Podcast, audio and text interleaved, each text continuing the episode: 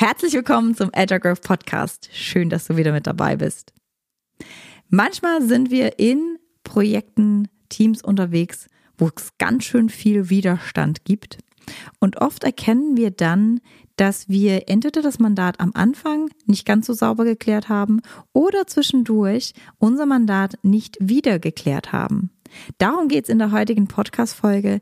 Wie kannst du dein Mandat sauber klären, auch wenn du schon mit einem Team arbeitest? Wie kannst du diese Wiederklärung deines Mandats machen, um gemeinsam möglichst viel aus der Veränderung rauszuholen?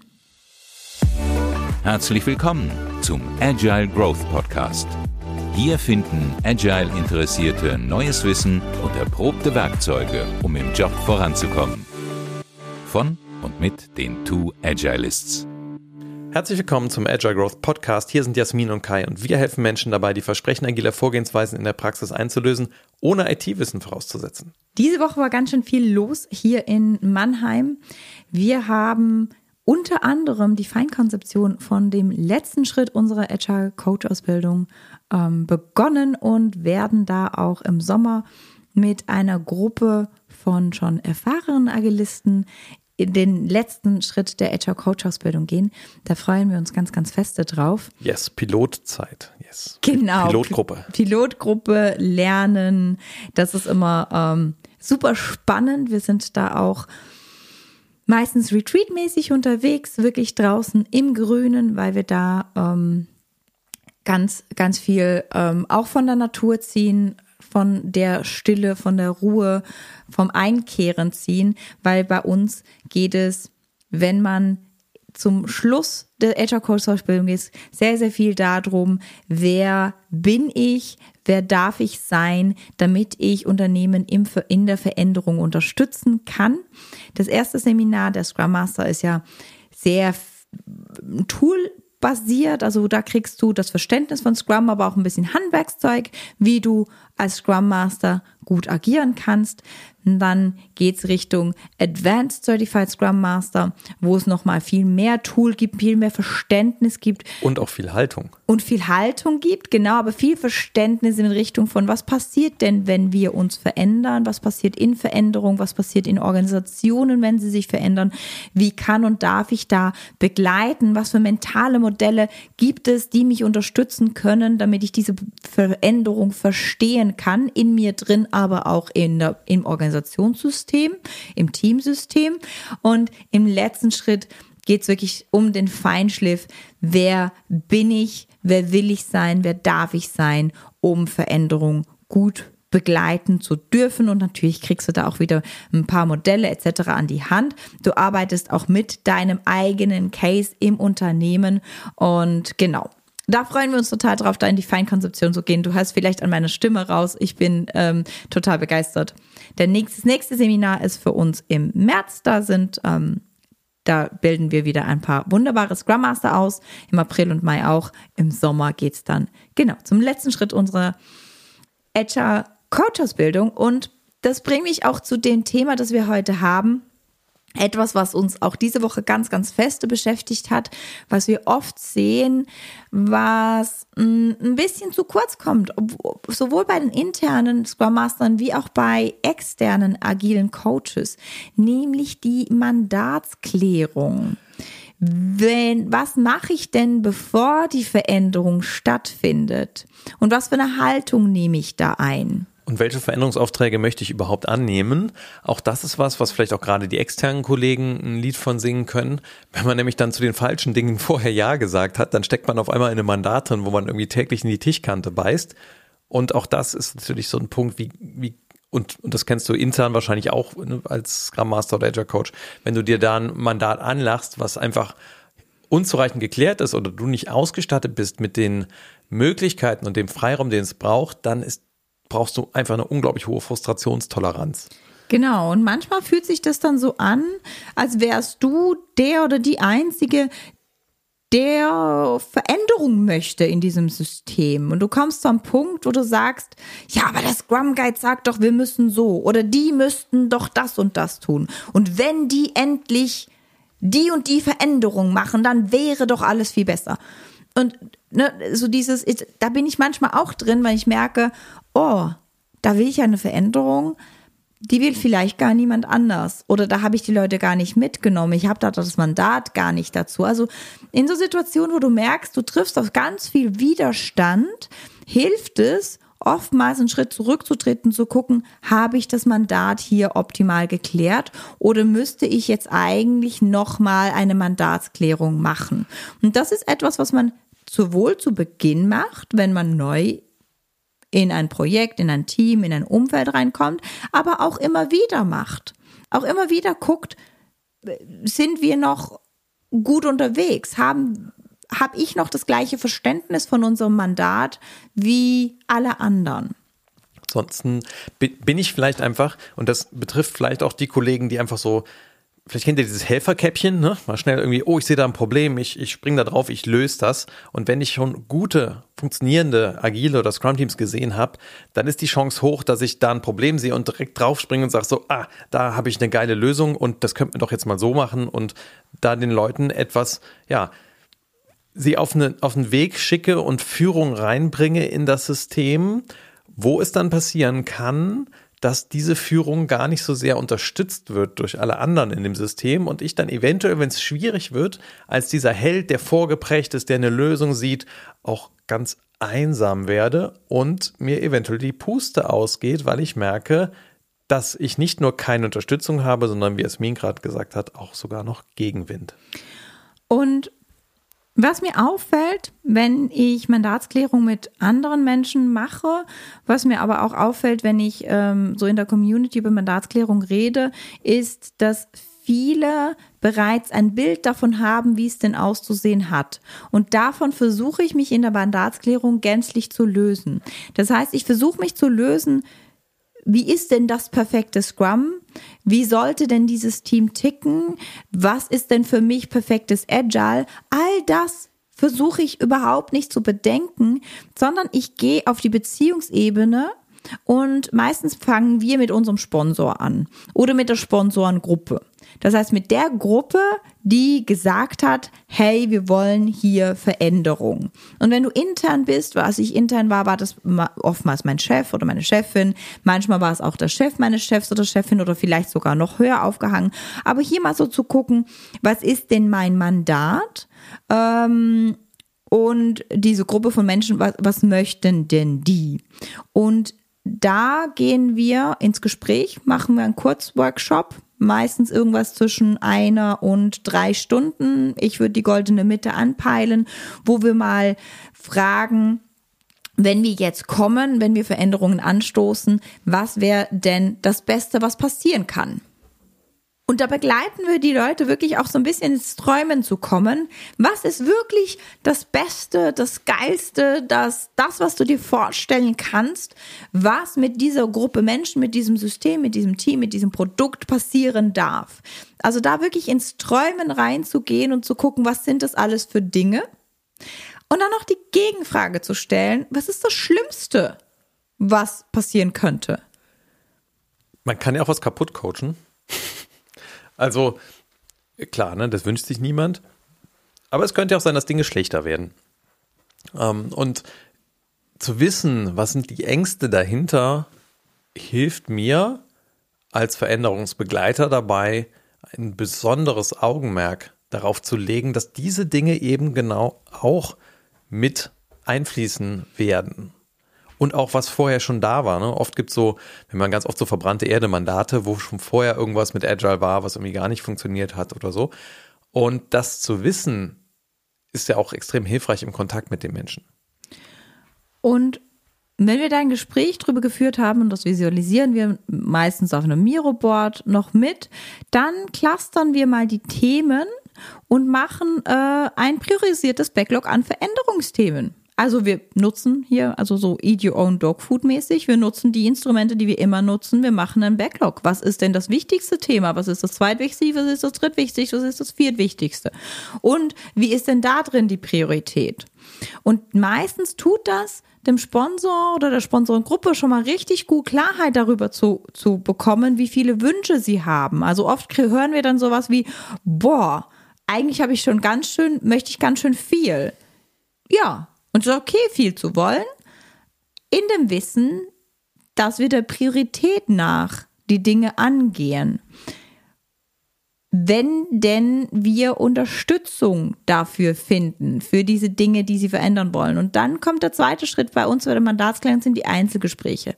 Wir reden am liebsten mit jedem Teammitglied und zwar reden wir nicht mit jedem Teammitglied so ungeführt, weil aus der Psychologie weiß man, ungeführte Gespräche ähm, kannst du eigentlich knicken. Dann fragst du eigentlich nur nach Konfirmation als Mensch. Konfirmation, jetzt nicht das Kirchliche, ne? Nicht das Kirchliche, nein, sondern also wir Menschen versuchen ja unser Bild, das wir haben, unser Selbstbild, unser Bild von der Welt immer zu bestätigen. Ah, Confirmation Bias.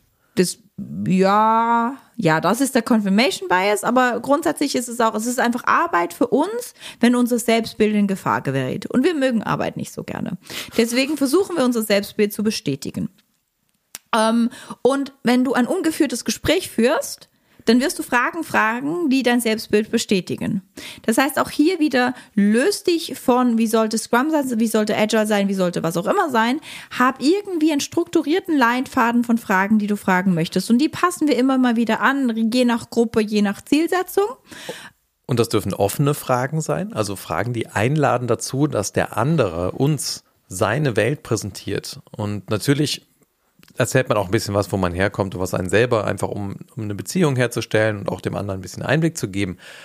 Aber eigentlich ist das ein Gespräch, wo man mit ganz viel Neugierde lauscht und versucht, in den Hautsack des anderen mal reinzuschlüpfen.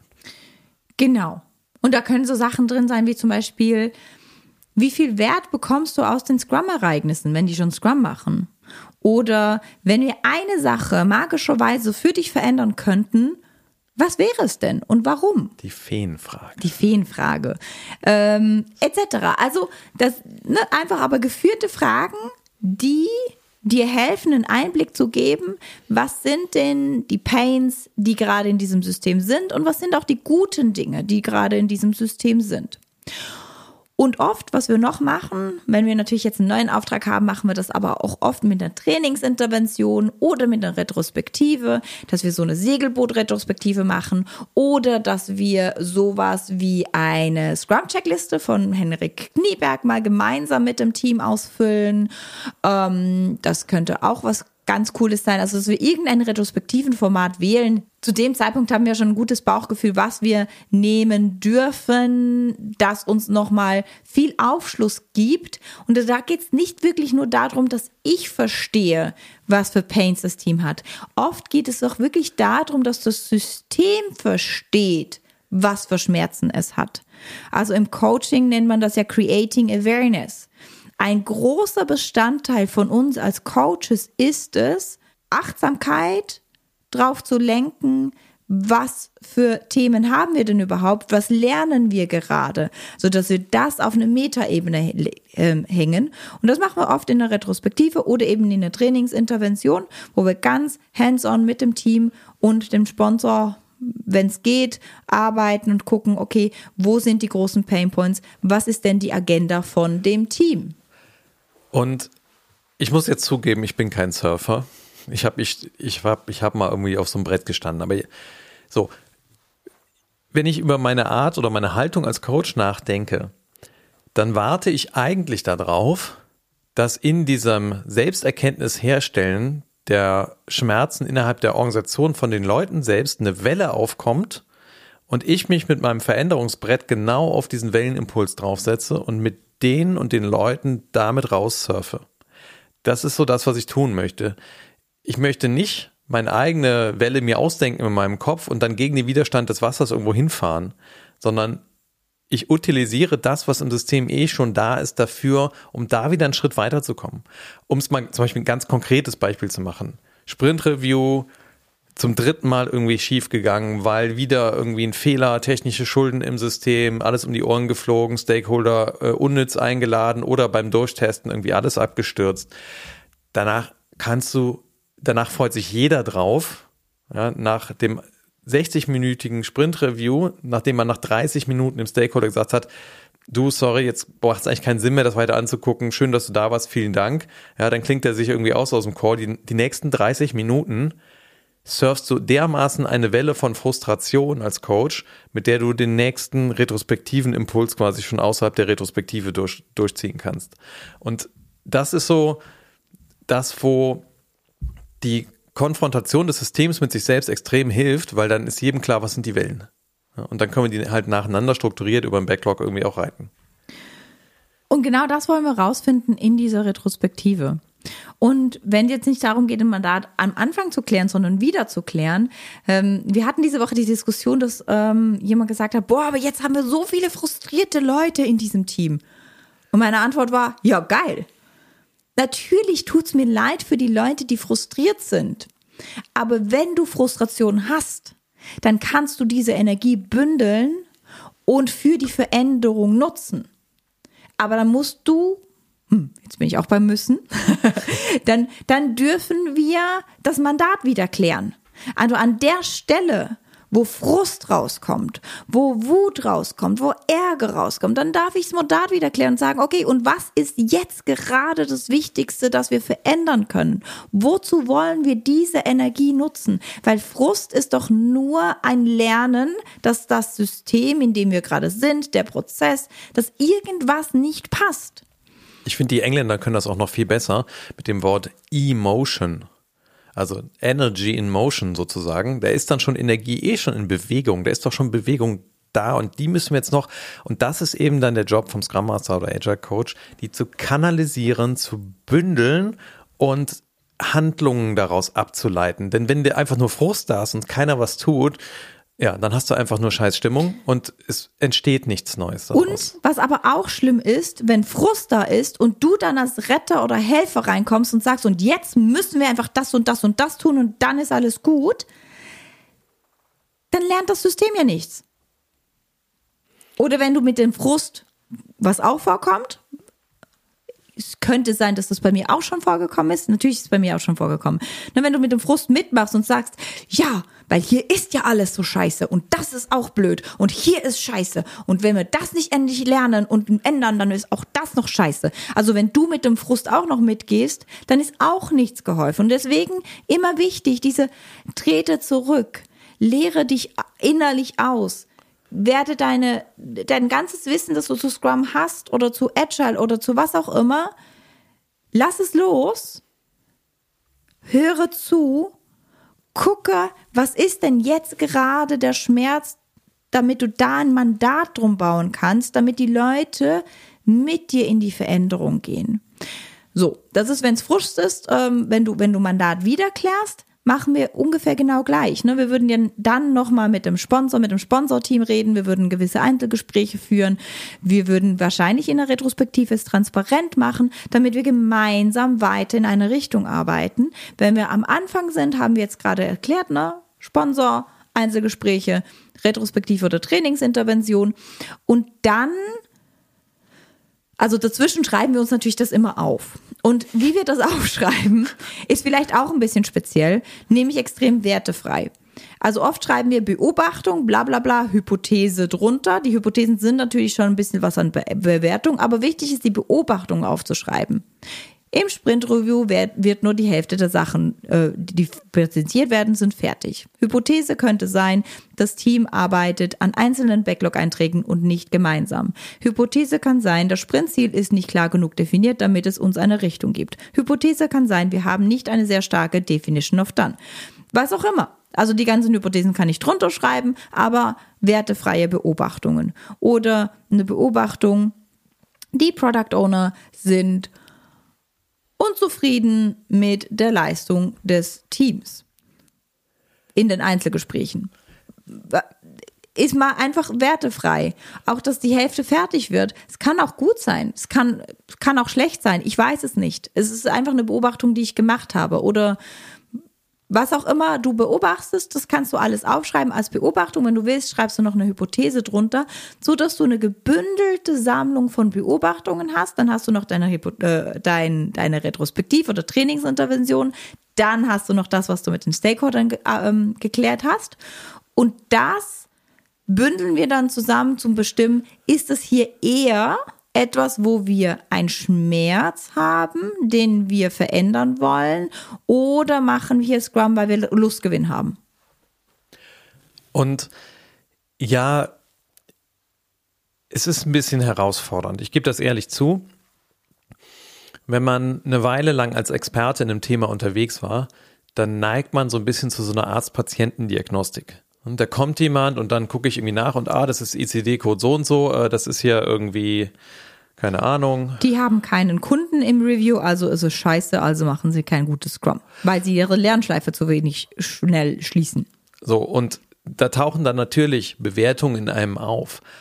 Aber, und ich mache jetzt mal einen, einen ganz wilden Standpunkt, ich maße mir einfach nicht an, dass ich genug der Komplexität des Systems verstehe, mit dem ich arbeite, dass eine Arzt-Patienten-Diagnostik überhaupt funktioniert.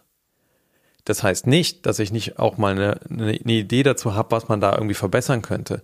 Aber ich glaube einfach nicht daran, dass ich als Scrum Master oder Agile Coach die beste Lösung für dieses Team finde. Beziehungsweise die beste Lösung für dieses Team ist die Lösung, die aus den Menschen raus selbst entspringt und hinter der sie stehen. Das ist die beste Lösung. Die kann ich inspirieren durch Dinge, die ich woanders mal gesehen habe. Und ich kann auch kritisch hinterfragen, ich kann auch provozieren, um die Leute rauszulocken, um eine gute Lösung zu finden. Aber dass ich die Lösung für die hätte, würde mich in eine ganz komische Position bringen. Wir haben schon mal einen Podcast gemacht über äh, Macht, Ohnmacht und ähm, Ratschlag geben ähm, oder Geschichten erzählen zu Dingen. Verlinkt mir hier nochmal in den Show Notes, wenn du da nochmal tiefer reingehen willst. Und ist auch was, was wir mit Advanced Scrum Master nochmal angucken. Aber diese Haltung von, ich weiß es wirklich nicht, was das Beste für euch ist, außer das, wozu ihr kollektiv Ja sagt als nächsten Schritt. Da bin ich mir sicher, das ist für uns das Richtige. Und da kommen wir schon zum nächsten Punkt. Also wenn wir dann unsere Beobachtungen haben, wenn wir die Retrospektive gemacht haben, dann suchen wir meistens nach irgendeinem Modell, irgendeinem Erklärungsmodell, woran wir viele Punkte festmachen können, was uns in der Veränderung begleiten könnte. Zum Beispiel ist das bei einem Kunden ähm, das Agile Fluency Modell gewesen, wo wir gesagt haben, guck mal, das, was wir gesehen haben, was ihr gespielt habt, seid ihr auf dieser Stufe. Das, was ihr möchtet, was ich rausgehört habe, was jeder möchte in diesem Team, ist auf diese Stufe zu kommen.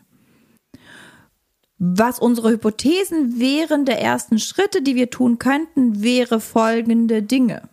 Und auch das machen wir wieder Transparenz. Das heißt, meine Beobachtung, die ich habe, ist ein Spiegel für das Team, wenn mir denn das Team, die Organisation gesagt hat, dass ich diese Spiegel sein darf, dann biete ich diese Beobachtungen an.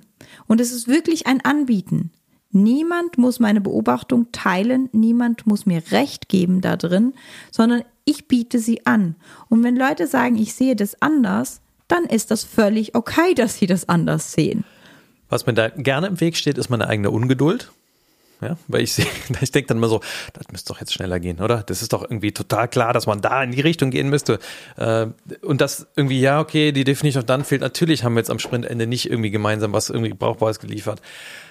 Und dann dieses innerliche Detriggern, ja, was auch immer dein Mechanismus dafür ist. Wir haben ja auch schon über Persönlichkeitsentwicklung mal eine Folge gemacht. Bei mir ist das viel über Atem, ja, und auch über ähm, mich mit meinem Körper verbinden, Sport oder spazieren gehen. Weil es geht nicht darum, dass ich da irgendwie das Team gerne wo, wo ganz schnell hin hätte, sondern die gehen halt in ihrem Tempo und das Gras wächst halt nicht schneller, wenn ich dran ziehe. Ja, ich kann gucken, ob ich noch Dünger finde und irgendwie mehr Sonne irgendwie hinkrieg oder mal mehr wässere. Also wie kann ich das System drumherum quasi verändern, in die Leute interagieren. Aber das braucht nun mal so lange, wie das braucht. Und dann muss ich eher mit meiner Ungeduld arbeiten, wenn ich das als Coach schneller haben will. Genau. Und wie du deine Beobachtungen zurückspiegelst, das ist natürlich sehr individuell abhängig von dem System. Also entweder machst du es nur auf der Sponsorenebene, haben wir auch schon gemacht, weil wir gemerkt haben, oh, da ist viel Führungsarbeit erstmal nötig. Da muss die Führungsriege erstmal in eine Haltung kommen, damit wir weiter mit dem Team arbeiten. Aber wir haben mit dem Team parallel schon auch gearbeitet, aber da viele Beobachtungen geteilt und mit dem Team eher über Retrospektiven gearbeitet und kleinteiliger gearbeitet. Es kann auch sein, dass du es dem gesamten Team widerspiegelst. Es kann sein, dass du es Einzelpersonen spiegelst, weil du merkst so, ah, eigentlich ist in, in dem System der Product Owner und ein oder zwei Teammitglieder, so die Führenden in der Veränderung. Das heißt, du bildest mit deren Koalition. Und das ist, glaube ich, das Wichtige für dich rauszufinden. Wo sind die Veränderungskräfte? Mit wem baue ich diese Beziehungen auf, damit wir hier in eine optimale Veränderung kommen? Und dann beginnen Iterationen. Also dann haben wir unser Modell, wo wir es festmachen. Es könnte das Agile Fluency Modell sein. Das kann auch ein Teamentwicklungsmodell sein, wenn du sagst, das macht mehr Sinn. Das könnte auch den Scrum Flow sein, wenn du sagst, ey, ähm, ich krieg's da festgemacht, was schief läuft. Was auch immer du für ein, wir nehmen einfach gerne ein Modell, das, das, das auch nochmal die, die Schmerzen irgendwie visuell sichtbar macht. Und dann fangen wir mit der ersten Veränderung an, auf die wir uns gemeinsam geeinigt haben. Und gucken mal, was sind die Effekte dieser Veränderung und gucken dann in Zyklen, welche weiteren Veränderungen dürfen oder müssen wir herbeiführen, damit wir in diese Richtung kommen, in die wir uns verändern wollen. Und insofern ist Auftragsklärung eigentlich etwas, was als kontinuierlicher Prozess immer wieder kommt, denn diese Mandate verschieben sich innerlich von der Ausrichtung regelmäßig und brauchen so wieder ein neu anpassen, inspect and adapt in Bezug auf, was ist denn das nächst Wichtige. Und dann hast du ein Backlog an Veränderungsthemen, an dem du und andere gemeinsam arbeitest. Und auch dieser Backlog wird wahrscheinlich nicht leer gehen. Wir hoffen, dass dir das dabei nützt, in deinem Kontext dein Mandat sauberer zu klären und so Enttäuschung bei dir und den anderen zu verhindern. Und viel Freude zu haben, denn Agile macht eigentlich ja nur Sinn und das ist auch was, was wir zunehmend mehr merken. Es muss halt einfach im richtigen Kontext angewendet werden. Ansonsten verbrennt man einfach ganz viel Erde und das ist schade für Agile, weil äh, das gibt's jetzt schon so lange und es hat in den richtigen Bereichen einfach eine ganz, ganz große Kraft. Und äh, aber auch in dem eben in den falschen Bereichen ist es einfach was, was diffus irgendwie zerfasert und mit neuen Begriffen überschrieben wird. Und äh, das darfst du gerne mit uns zusammen verhindern in der Welt da draußen durch eine saubere Auftragsklärung. In dem Sinne, schön, dass du uns wieder zugehört hast. Wir freuen uns total, wenn wir dich ähm, ja, weiter begleiten dürfen auf deinem Lernweg, zum Beispiel dem Certified Scrum Master oder unserer Agile Coach Ausbildung. Wir wünschen dir eine wunderbare Restwoche und freuen uns aufs nächste Mal.